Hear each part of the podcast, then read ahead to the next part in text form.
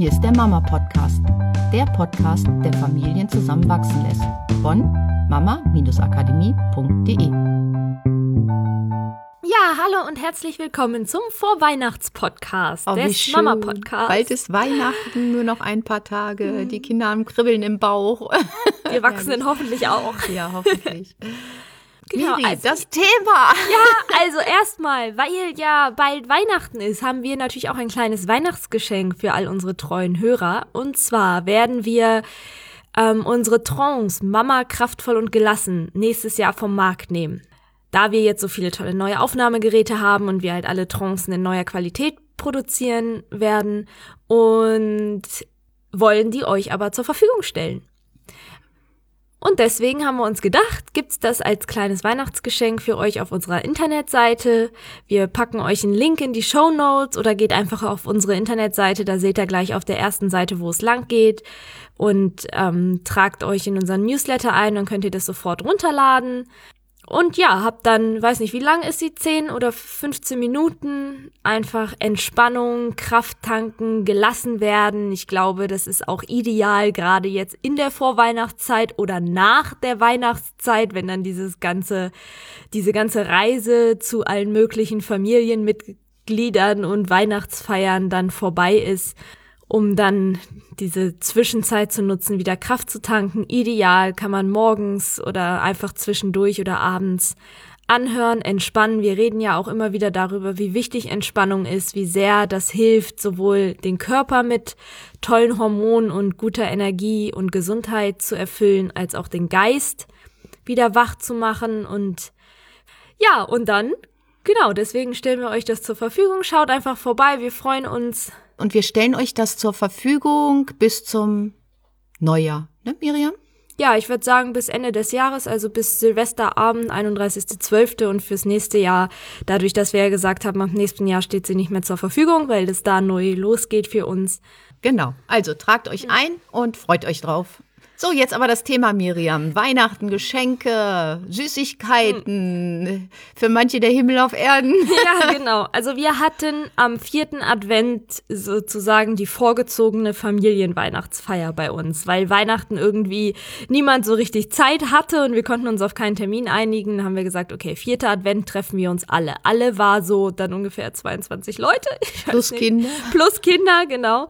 Also es war ein riesengroßes Spektakel, super schön. Und ähm, in der WhatsApp-Gruppe gab es dann vorher die Frage, gibt es Geschenke für die Kinder oder nicht? Oder kann man Süßigkeiten mitbringen für die Kinder oder nicht? Und wie sieht das so aus? So, dann ähm, von den Müttern wurde dann Geschenkestopp ausgesprochen, weil sie gesagt haben, nee, Heiligabend gibt es bei uns Geschenke, vorher bitte keine, aber Süßigkeiten dürfen gerne mitgebracht werden. So, und dann stellte sich mir folgende Frage. Ist es wirklich sinnvoll, die Kinder mit an solchen Tagen mit Süßigkeiten zu beschenken, weil das ja dann äh, unglaubliche Bedeutung wieder kriegt. Wir haben ja auch schon mal drüber gesprochen, dass wir versuchen wollen, gerade ungesundem Essen, nicht so eine großartige Bedeutung zu geben von, das ist mit Glücksgefühlen verbunden, das ist mit tollen Momenten verbunden, das sind die großartigsten Geschenke, das gibt's zu besonderen Anlässen, weil das natürlich diesen Drang danach, das haben zu wollen, noch verstärken kann. Und gleichzeitig kenne ich auch Familien, gerade wenn es vielleicht nur wenige Kinder gibt oder die Familien sehr groß sind, wo die Kinder mit Geschenken und Süßigkeiten an solchen Tagen so überhäuft werden, dass die überhaupt nicht mehr in der Lage sind, das wahrzunehmen. Es ist komplette Reizüberflutung. Sie haben nicht die Zeit, mit den ganzen Sachen zu spielen. Manchmal sind sie nicht mal mehr interessiert daran, die restlichen Geschenke auszupacken, weil sie sich jetzt ein Geschenk ausgesucht haben und damit spielen wollen.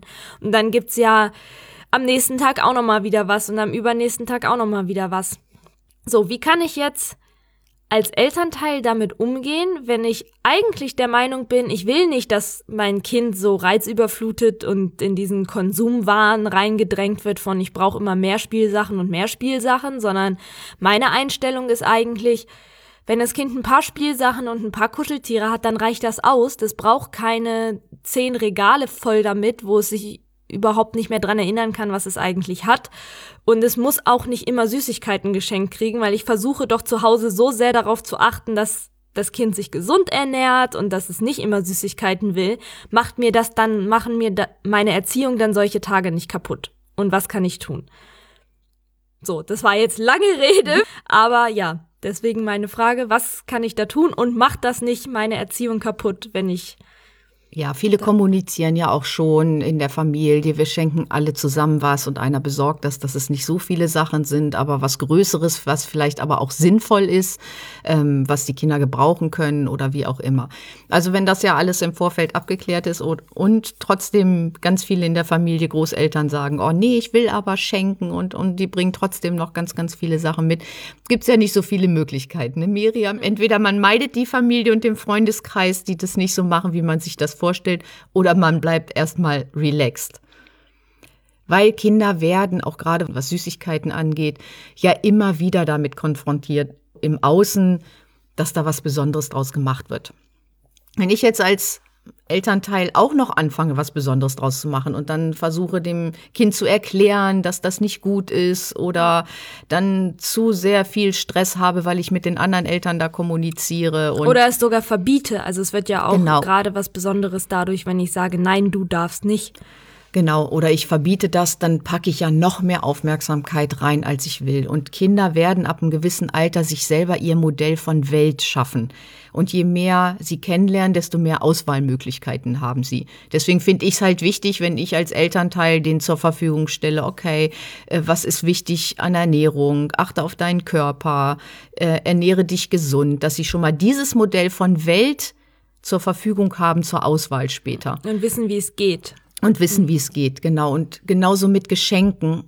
Ich denke immer, mein Gott, bleibt entspannt. Vielleicht könnt ihr auch mit dem Kind zusammen dann gucken zu Hause, mit was spielst du denn nicht mehr, dass ihr einfach aus dem Kinderzimmer wieder Spielsachen rausnehmt, damit die Überflutung nicht mhm. mehr so groß ist, die verschenkt für einen guten mhm. Zweck oder einfach erstmal zum Austausch in den Keller oder auf den Dachboden packt, dass ihr für euch eine Möglichkeit findet, dass das Kind diese Überflutung hm. nicht mehr hat. Ja, das finde ich ja mal auch eine coole Idee, dass man halt sagt, okay, es kommt zwar Neues rein, aber die Kinder auch selber entscheiden lassen, was brauche ich denn vielleicht nicht mehr und was kann ich denn vielleicht Gutes tun, wenn ich anderen Kindern das gebe, die es vielleicht mehr brauchen. Es gibt ja bestimmt in der Umgebung auch Kinderheime oder vielleicht inzwischen ja auch ähm, Flüchtlingsunterkünfte oder so, die sich freuen darüber. Ja, und es ist eine tolle Einstellung, auch dem Kind zu zeigen, mal Sachen wieder loszulassen. Dass mhm. man nicht alles immer behalten muss, sondern dass man was loslassen mhm. kann und was Neues kommt. Also den Vorteil vielleicht daraus so ein bisschen ziehen.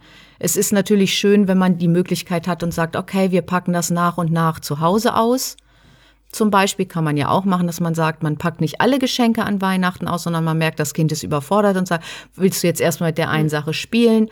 Man packt die anderen Sachen ein ins Auto und packt das einfach nach und nach aus. Und das kann auch noch im neuen Jahr sein oder zwischen Weihnachten und Neujahr.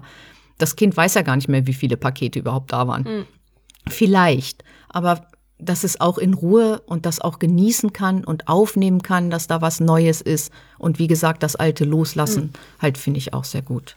Also kann es sogar für, ich sag mal, mein, meine Erziehung von Vorteil sein, weil das Kind halt nicht nur ein einziges Modell kennenlernt und dann, wenn es, ich sag mal, in Häkchen da draußen in die Welt tritt, irgendwann mit dem Rest nicht umgehen kann, weil es das gar nicht weiß, dass da draußen Leute sich mit Süßigkeiten vollstopfen und andere Kinder äh, viel lieber Süßigkeiten essen als die Banane, sondern dass ich ihm dadurch genau halt die Möglichkeit gebe, von Anfang an schon selber entscheiden zu können oder halt zu wissen, was gibt's denn da draußen und ich ihm mein Weg halt präsentiere, aber es trotzdem lernt, seinen eigenen Umgang damit zu finden und was ja noch viel wertvoller ist wahrscheinlich als über Verbote oder ähm, Einschränkungen oder über sowas wie, okay, alle anderen Kinder kriegen was, nur mein, meine Kinder kriegen nichts, dann so ein Ausgeschlossensein zu schaffen. Da bleibt nur die einsame Insel. Ja. Ne? Also genau. ansonsten sich abzuschirmen und zu sagen, mit der Familie will ich nichts mehr zu tun haben, weil die schenkt zu viel, mhm. die gibt zu viele Süßigkeiten, mit den Freunden auch nicht. Man ist kann, im Prinzip ja. die eigene kleine Insel.